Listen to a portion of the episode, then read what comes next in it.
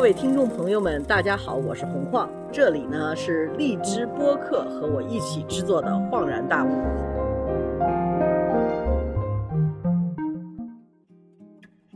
其实马军老师，咱俩认识挺长时间了哈。是的。哎，你还记得咱们俩第一次认识是什么时候吗？应该是蔡金青那次请客吃饭吧。应该是，就是那个 Susan Rockefeller 来了之后，在后海，对，一个西餐店吃饭，然后后来就老见，在各种各样的环保的论坛上，我觉得环保的论坛上您出现是特别正常的事儿。我不知道我为什么老出现，就 就我就觉得我出现自己有时候心里头特别虚。我对环保首先没知识，第二的话我也没有做。什么特别环保的事情？待会儿我再给你讲我的各种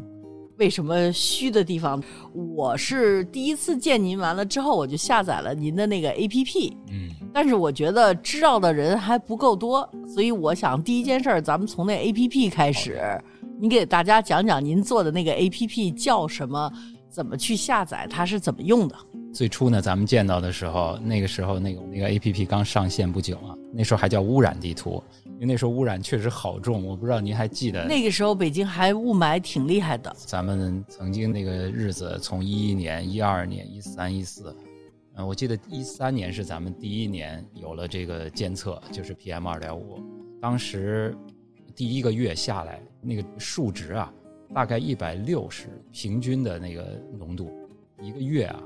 天，咱们现在说哪一天这个 PM 二点五的浓度要达到一百六，那就是重度污染的那个程度，肯定是大家已经比较难忍受了啊。可是那时候就一个月就是那样的一个状态，就是维持一个月，维持一个月，很多时候真的对面的楼有的时候会有点看不清的那种。所以那个时候呢，我们之所以做它，一个是希望大家能够随时去了解这个 PM 二点五这些雾霾的情况。但更重要的是，我们一直认为解决这些问题必须从源头，嗯，就是你不能说我只是知道哪天戴口罩，嗯，说我看了一眼这指标，我得戴口罩，或者是孩子必须锁在家里不能出门，我必须要知道这些排放到底是谁排的。所以当时我们和二十六家机构啊，大家一起去推动了全球第一次这些最大的污染的排放源，每个小时把他们的数据向社会去公开。那个时候就已经有了咱们现在这个公众环境中心了吗？对，公众环境研究中心是二零零六年就成立了，一直在做环境数据。之前的数据是比较有限的，PM 二点五先公开了，我们认为 PM 二点五的源头也应该公开。你刚才提到冯仑，我们也是跟冯仑所在的这个阿拉善 SE，嗯，呃，一起去推动王石、冯仑，包括吴敬琏老先生。最后大家意下的这个就是要。推动这些污染源，把他们每个小时的监测的数据实时公开，全球没有过。但是到二零一四年的时候，它发生了，这是咱们的环境部当时也是积极的回应，公开了。但是在三十个省的平台上，其实老百姓是看不到的，所以我们把这三十个集成到一起，决定借助移动互联网把它放到手机上。这个 A P P 我当时记得是。随时看见污染源都可以在这个 A P P 上头举报的。是的，当时就是我们不是把它放上去了吗？然后做了一个可视化的呈现。官方那个数据它只给你一些数，但是老百姓你说这个二氧化硫应该是排放什么标准？氮氧化物不清楚。但是我们那上面超标就是红色，达标就是蓝色，那老百姓很容易看清楚。就咱们的用户啊，嗯，网友很容易看清楚。所以就开始一波一波的人去举报，嗯，我还记得当时有一家上市公司啊，是一家巨大的钢铁企业，每个小时都超标，在我们这上面红彤彤的，二氧化硫超标经常达到十倍，然后我们就给他打电话，就因为他有个董秘的电话，然后打电话，他听了半天才明白说这是环保的事儿，说我们作为上市公司这事儿对我们不重要，咵就挂了。我天，这对我们是历来就是经常遇到的事儿，所以我们也没啥特别的办法了。但是这个 A P P 的用户在济南的用户一而再再而三的把它分享到微博，当时微博还特别火。我得让您说一下，咱们这 A P P 叫什么呀？叫蔚蓝地图。OK，大家听好了，叫蔚蓝地图 APP，去安卓、苹果的店里头都可以下载这个蔚蓝地图。当你看到污染源的时候，你就可以在蔚蓝地图上头把它告诉咱们这个中心公众公众环境研究中心。对这样的话呢，你就成为了一名环保战士。对，因为你就可以告诉我们哪个地方它在制造一个危险的污染源，是吧？是的，是的。嗯回到说那家大钢厂，最后这么一再的这个公众的举报，然后最后环保局真的就介入了，并且回复已经停了它三台树炉，不能达到标准的炼钢的高炉。就这三台啊，最后减排了多少？二氧化硫减了两千六百吨，这个颗粒物是四百零五吨。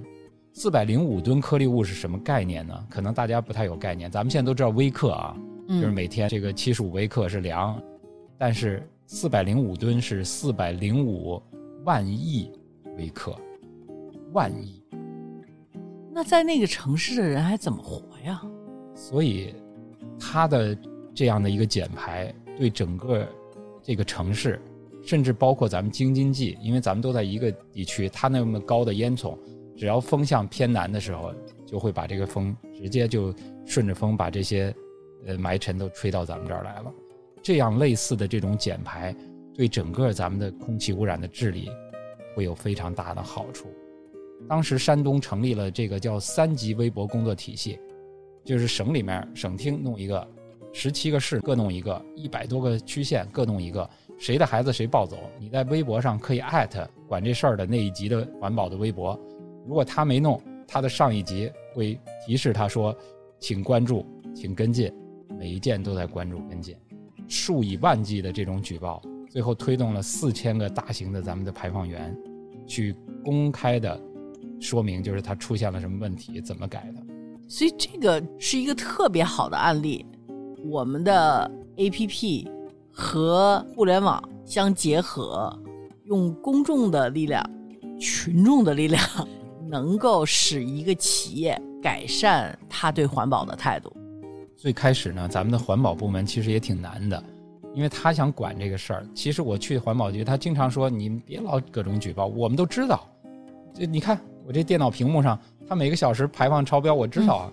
我说你为什么不弄呢？他说经常有电话呀，到时候市长啊、书记打个电话，我动不了这些大企业啊。跟经济发展有关系，因为大企业还是可能各个城市的经济发展的支柱企业，所以动动他们可能各层吧，就都觉得这个有关于 GDP 的，可能跟当时我们国家定各个城市的发展指标以 GDP 为唯一的一个衡量指标也有关系吧？考核就是考核他们的 GDP，对，最后谁高谁就有机会升迁，对。所以所以重心全在那儿。但是呢，当你有了公众的这些举报之后呢，这情况不一样，尤其是通过微博这么公开的堆在政府的微博的上面，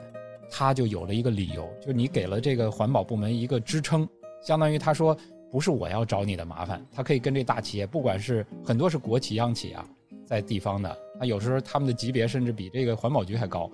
但是环保局到了那儿以后，可以说这不是我要找你的麻烦，实在是举报太多。我们如果不做的话，那会被认为是我们就失职了。所以我对不起，你必须公开的去说明你到底怎么回事儿。你干脆就向公众说明一下。所以其实咱们的 APP 蔚蓝地图是帮环保部完成了一件特别重要的任务，能够把民众之间对环保的需求和要求，把它用一个 APP 的方式提到环保部，再由环保部向各大企业提醒这些企业的社会责任。最后，企业它有自己的主体责任，不能事事都是等着这个环保去查。咱们作为公众市民也可以参与到里面。原来参与的门槛很高，对你想你最初你都得都得上访去，然后后来你可以写信，后来你可以打幺二三六九一个举报热线，后来可以在网上提交，现在你就是在手机上嗯直接可以。对，所以我还得给您的这个 A P P，咱们再做一次广告啊！这叫蔚蓝地图，蔚蓝地图。对，上 A P P 的店里头去查蔚蓝地图，下载，成为一名环保战士，这是大家应该做的事情。是为了我们自己的健康，也是为了我们国家的绿水青山。我觉得您怎么会一下子就对这个环保园盯得这么紧呢？因为其实环保问题，从一个老百姓的角度上来讲，就觉得这是政府的事儿，这跟我没什么关系。污染了吧，我就嚷嚷几句，说哎呀污染啊，空气不好啊，怎么怎么着。但是没有人会想说这个污染哪儿来的，您是原来做什么的，而且为什么就一下子就盯在污染源这个问题上了？我最初呢，其实是在媒体工作，那个时候在啊九十年代中期的时候，因为咱俩同行啊，曾经同行，在这个过程中间呢，在不同的地方走啊看啊，最惊讶就那个水，北方当时很多河流干了，南方呢这个生态破坏，然后加上这些污染，就当时已经很污染了，嗯所以我我就把它写成一本书，叫《中国水危机》。我说写完了就放那儿，该干什么干什么了。结果这读者包括一些部委就找过来，就是希望问这问题该怎么解决。嗯一来二去，你想媒体是提出问题的呀，所以我我只能去加入了一个环境机构，专门的环境咨询公司。您不是科学家，我之前不是专门搞这个事情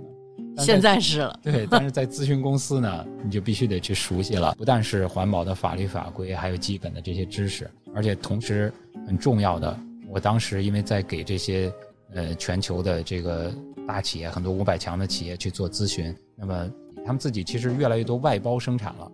所以都是咱们中国的这些企业是它的供应商。嗯那供应商怎么管起来？它的环保做的怎么样？我们给他们开发标准啊，去审核呀。在这个过程中间，我就发现，谁污染，实际上原来是谁就占便宜的，因为谁污染谁的成本就低，因为相当于你不用处理啊，那你的同行要去处理，你不处理，所以环保成了一个成本上头的一个一条线，而这样的话，反而让你的竞争能力减低了。谁环保谁就失去了竞争力，啊所以大家就竞相向下降低自己的标准。从某种意义上来讲，国外向中国采购的那些公司也应该负一点责任呢，因为是他们一直在压价呀。他们其实是有责任的，但是呢，他的理由是说，对不起，我我确实在全球还有个承诺，很多都有承诺说我要绿色的生产、绿色的采购，但是对不起，在中国我不知道谁污染谁不污染，所以按照市场原则，我就采购那最便宜的。但是他这么去做的结果，客观上啊，咱不说他主观的出发点是怎么样，但是客观上进一步驱使咱们的这些企业降低标准，去赢得他的订单，所以它的作用是负面的。但是后来呢，我们就为此呢成立了这个中心以后，开发了蔚蓝地图这个数据库，然后我就可以告诉他们说，我这儿有一份名单，嗯，这就是环保部门公开查处的这些超标、所以违规、你就可违法以。去怼他们了，对，就可以说，你不要跟我说你在中国什么你都查不清楚，我们查清楚了，所以你要再去用这些企业，就是因为他们便宜，你就是一个污染源了，这就是责任制。责任我就等于这对这 hold you accountable，你得尽责了，因为，你原来说我不知道谁污染谁不污染，我现在告诉你说，你把这两份名单，你的供应商你知道是谁，我有一份公开的污染的名单，你把这俩一比，不就得了清？楚谁谁污染谁不污染。最开始我们名单也比较有限啊，他们的这个供应商就拿手动的去比。我记得最初几个用的，像沃尔玛，啊当时是两个人每个月用三天的时间，把他的名单和我们的名单手工的去进行一个比对，嗯因为他好多名单还是英文的，要最后还得弄清楚他中文名字叫什么。从那开始，逐渐的开始增多起来。我们的数据，咱们国家的监管和公开也越来越多，手工去比也越来越难了。然后我们又给他开发了，就是说你两个表可以自动的比，然后效率就提高了。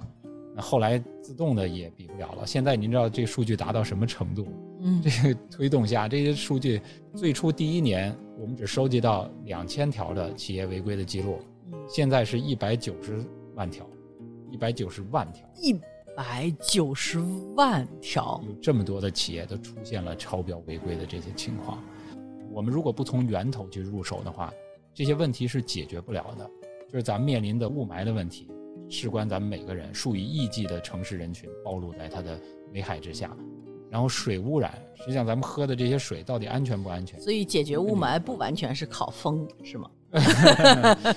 这个话我们都是这么讲的，叫天帮忙，但是核心还是要人努力。天有不测风云啊，你今天他帮忙，明天他不帮忙怎么办？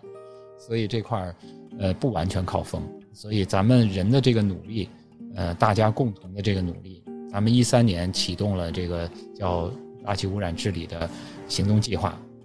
到了一八年又开启了蓝天保卫战，去年是收官了。所以打了这么多年，最后北京这么多年真是好多了。这个有每个人的贡献，我觉得有咱们全国的这个共同的努力啊，政府做了很多努力，企业也参与了，公众在微博上。二零一一年去发声，最后咱们的当时这个呃克强副总理在国务院会议上拍板，PM 二点五问题需要向社会去公开，然后需要去监测，环境部迅速跟进，用三年的时间把整个这个全国铺了四千多个监测站点。嗯，现在在蔚蓝地图上，你可以看到全国最全的空气监测的这样的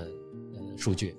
立在每一寸国土上，你都知道当时的这个。空气的质量是质量是怎么样？对，这个你可以随时，所以它有生活服务的这种功能在里面，包括因为是来自于气象部门官方的这些数据也是很权威的，这些呢都是我们希望就是大家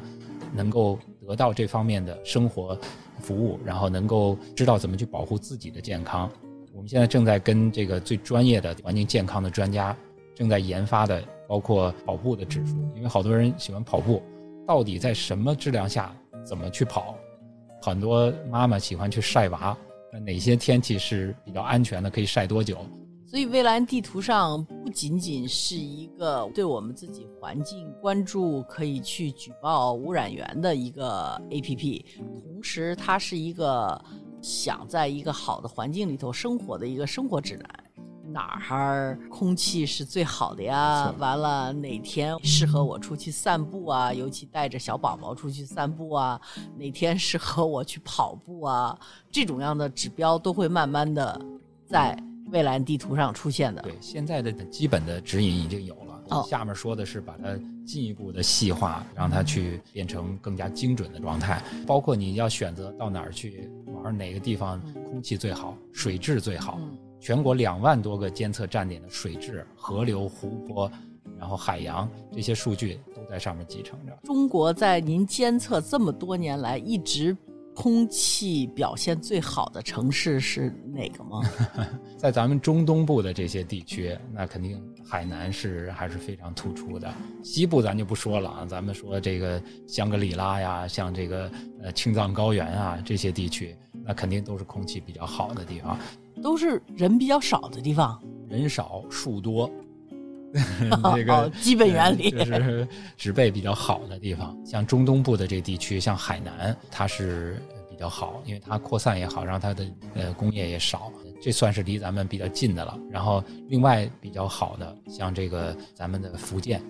大福建还是周围有一圈山，然后自己工业也不是那么重，所以整体上我觉得还是不错的。然后最近经过这些年的治理，咱们的原来的重点地区之一珠三角现在也退出了，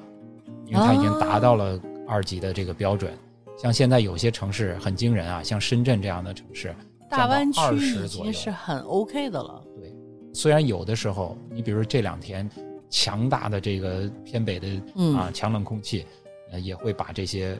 霾尘向南方去传输，包括当地的扩散也不好，那么它也会出现轻度污染这样的一些情况，这是比较少见的了，少有的了。当然夏天它那儿还面临一些臭氧的问题，所以总体上最好的可能海南是比较稳定的好，大湾区也总体上要比其他地方好。我看过一个关于时尚类的环保的一个纪录片，那个纪录片里头曾经说过一句话说。你要想知道明年流行的颜色是什么，你不用走得太远，就去珠三角的河流里头看那个河流是什么颜色就可以了。曾经那个污染啊，呃，真的是因为咱们中国是全球一个世界工厂。你说我为什么要去看这些污染的源头？嗯，就是因为咱们不但在为自己生产，也在为世界人民在生产。这些污泥浊水都留在了咱们的后院儿。对，那当时这个咱们看这些衣服啊，五颜六色的，因为大家都追求每一季的时尚，都在追求不同的颜色，有的时候只是很小的调整，但是它就变成新的流行色了。为了这很小的这个调整，就需要往里面加新的化学品。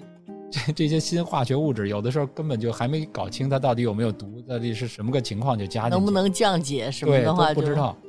那很多时候就很乱的就加进去了，最后它又不好好的处理，其中有一个指标叫色度，有时候色度就严重超标了，就搞得这些河五颜六色。我当时写中国水危机的时候啊，就是因为我曾经在山西，那还不是纺织业，那是另外的行业，跟煤相关的，跟那些金属加工相关的。当时下了一场小雨，每一个村恨不得那个工厂排出来的都是五颜六色的这种水。然后说到纺织业，珠三角原来是最大的，后来浙江变成最大的。咱们一个是绍兴，一个是萧山。我当时在萧山那边看到，就是钱塘江边的一个排放口。那个排放口，我们之所以关注它，因为我们看卫星图的时候看到了它，就是在卫星上可以去看到这么厉害，那它是很有规模的了。这个规模，一天是二十八万吨纺织和印染这种化工的废水排进去。到了现场一看，滚滚的这些水，黑色的，翻着白色的泡沫，冒着这个蒸汽，然后就就从那么巨大的一个口流入了钱塘江。太恐怖了。我们之所以去看，还有一个原因就是当地渔民给我们展示了他所收集的几十瓶的水，都是他沿着这个江从不同的排放口收集来的，几十瓶子的。咱们家里腌菜用的那泡菜那透明的玻璃瓶儿，嗯，他就几十瓶儿，不同颜色的，有的明黄，有的什么铜绿，有的铁锈，就是各种颜色。就是因为我们知道周围哪些是主要排放源啊，最后这些人上了我们的名单，他们还真的是名媛教区啊，就说我我真治不了这事儿，他们找了行业协会一起来找我们。大染厂说：“我真治不了，我要治了的话，我邻居不治，那我的成本马上高于他。我高一分钱，我的订单都会有问题，所以我们就必须得找那源头。最后就是顺着溯源，找到这些国际的大的品牌，他们开始用。你看，第一家是 Gap，然后是 H&M，嗯，然后 Uniqlo，然后玛莎 Marks and Spencer，、嗯然后最后是沃尔玛。所以快时尚还是一个非常糟糕的商业模式。这个模式本身呢是有它的问题的，就是你把这个衣服当成一个，就跟咱们那一次性包装似的，就可以穿完就扔的那种感觉。快时尚的衣服，我采访了一下，一直是时尚界的环保标兵的那个 Stella McCartney，就是披头士的 Paul McCartney 的女儿。她跟我说，她说你知道快时尚的衣服人买回去，平均使用率三次。你买了一件快时尚的衣服，其实你这一辈子穿三次，平均下来你就把它扔掉了。然后我呢，又前一阵子参加一个什么环保的论坛，然后里头就有 H and M，说我们是很环保的。我当时我心想，你一个快时尚品牌，你环保个鬼啊！然后他就说，我们现在吧，比如说你要去 H and M 买东西，我们就会有一个小绿牌子，然后这个绿牌子就是告诉你，我们这件衣服的面料是用旧的面料，就是 recycle 的一个循环的。我当时我心想，那也不能不带自己给自己脸上这么贴金的吧？你自己给自己发一个牌子，你就环保了。所以我对快时尚的这种环保还是有点儿质疑的，就是因为他们的商业模式就是不算太环保所以。这个商业模式本身呢，确实存在着跟环保相抵触的这些问题。那就像是沃尔玛，它当初来找我们，也是因为它的 always low price，那这肯定是对环保也是形成压力的呀。压力多了，所以它就行动的更早一些。咱们这几家快时尚呢，因为我们把他们的问题写成了报告，也推动他们，他们就意识到说，哦，这个商业模式可能有它的问题，所以呢，他们也最先的启动了，就是对这个生产过程的一些管控。你比如就刚才说的这一家儿，他们去找到其中的咱们十大染厂之一，最后呢，这个染厂名媛教区后来就打开了大门，然后说要准备去解决这些问题了。然后启动会上，我还记得第一个电话就打给了 Gap，嗯，说这个，哎呀，您看啊，这个 我们要进行环保处理了。说我们已经开始跟 NGO 组织对话了，按照您这个要求，我们已经准备行动了。这个是订单的一个前置的条件。所以就达成了，所以你可以看到背后的这种推动的力量是怎么样的。其实这时候，我觉得国际媒体有时候真的是有点不公平。其实这些事情，它只要是在西方曝光，这些品牌会受到很大打击的。就像耐克原来在印尼的工厂里头有童工，爆了之后，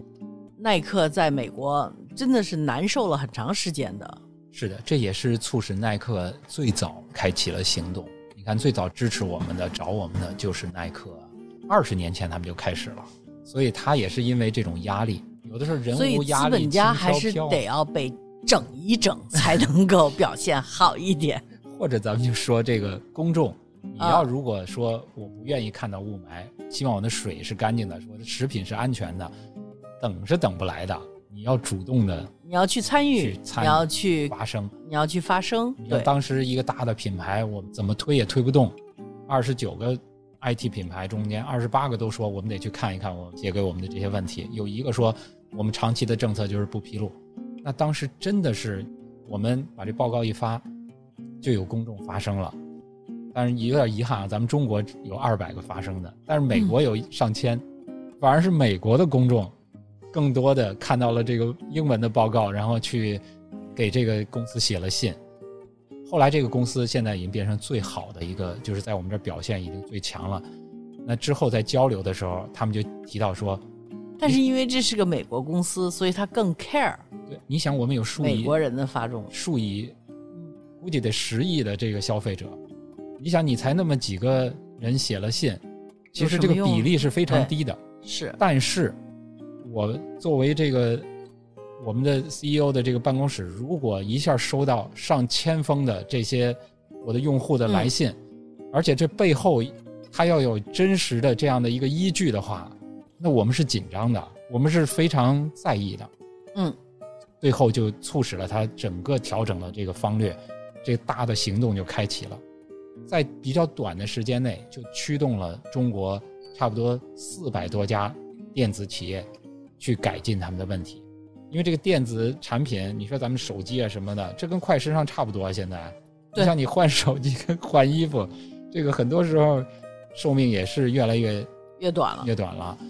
但是生产的过程不是一个虚拟的过程啊，不是说仅仅是什么塑料这些问题，还有大量的这些金属的加工，然后整个这些表面的处理，然后。其中很多都是涉及到，甚至是重金属的排放。嗯，那咱们的一些河、一些湖，我们当时去测的时候，那重金属都是严重超标的，底泥里面都渗透进去。那最后真的是就是在品牌的推动之下，有些厂就对整个这个湖的底泥进行了处理。就咱们武汉旁边的一个挺大的湖，嗯，第一次把底泥清出来。清了差不多一年的时间，重新给它洗干净，把它洗干净，把这些重金属给弄掉。要不然的话，你想它降解不了啊。那个当地渔民就说，这渔业少了，然后几代人都会受害。咱们必须得从源头去处理。咱们说那几家这个快时尚的品牌啊，说回去，对那家大的染厂的这种推动，最后这家染厂投下了两亿元，把这个废水给治了，每年就一千二百万吨啊。就不再是那么黑的滚滚的排了，治理能够去达到，就这么一个厂就是一千二百二百万吨。那您在那个卫星图上钱塘江的那个排放还 看得见吗？现在是真看不见了，因为我们后来又去到那儿的时候，看到一个巨大排放口在滚滚的排，但当时还有一个细节，同行的说这水已经是实际上比以前少很多了，为什么呢？一条一点几公里的。管道一直深埋到钱塘江的江底，我的天然后我们沿着一个临时为修这个搭建的一个深到江里面的一个桥走上去，当时还没拆掉，就看到从江底喷涌出来翻出来的，翻出来三股巨大的浊流，哎呀，在那翻滚着，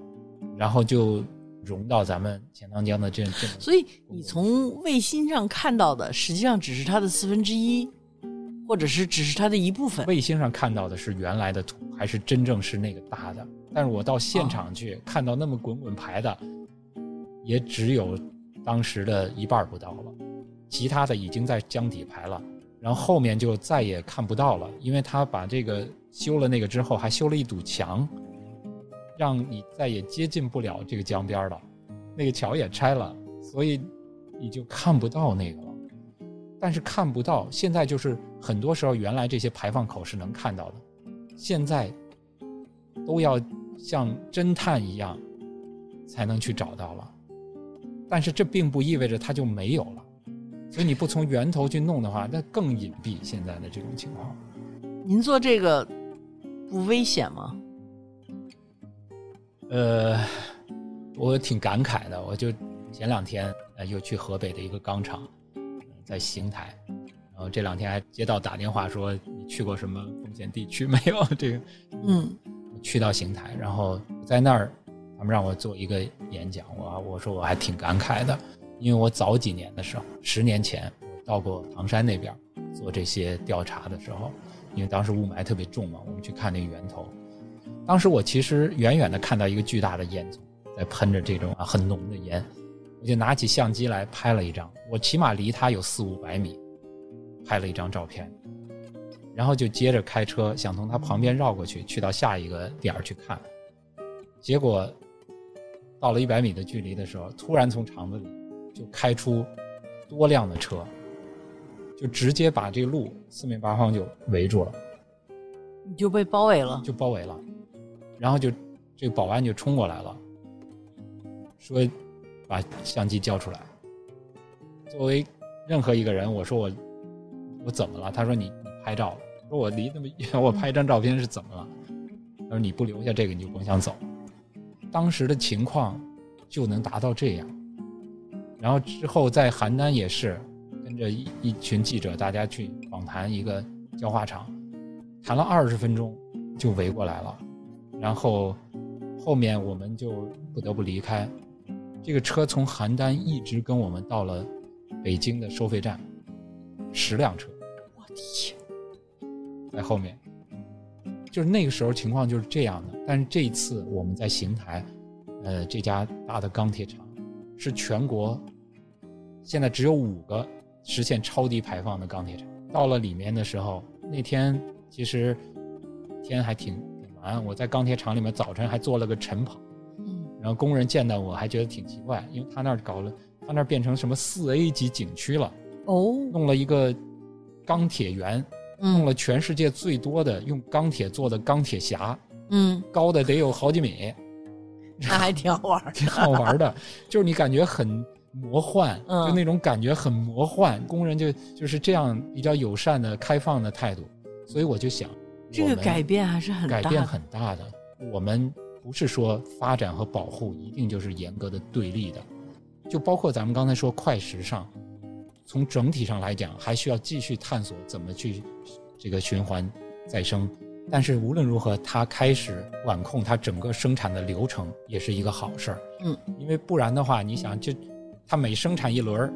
它就是循环了，它每生产一轮儿都把这个水随便排，那也是个很大的问题。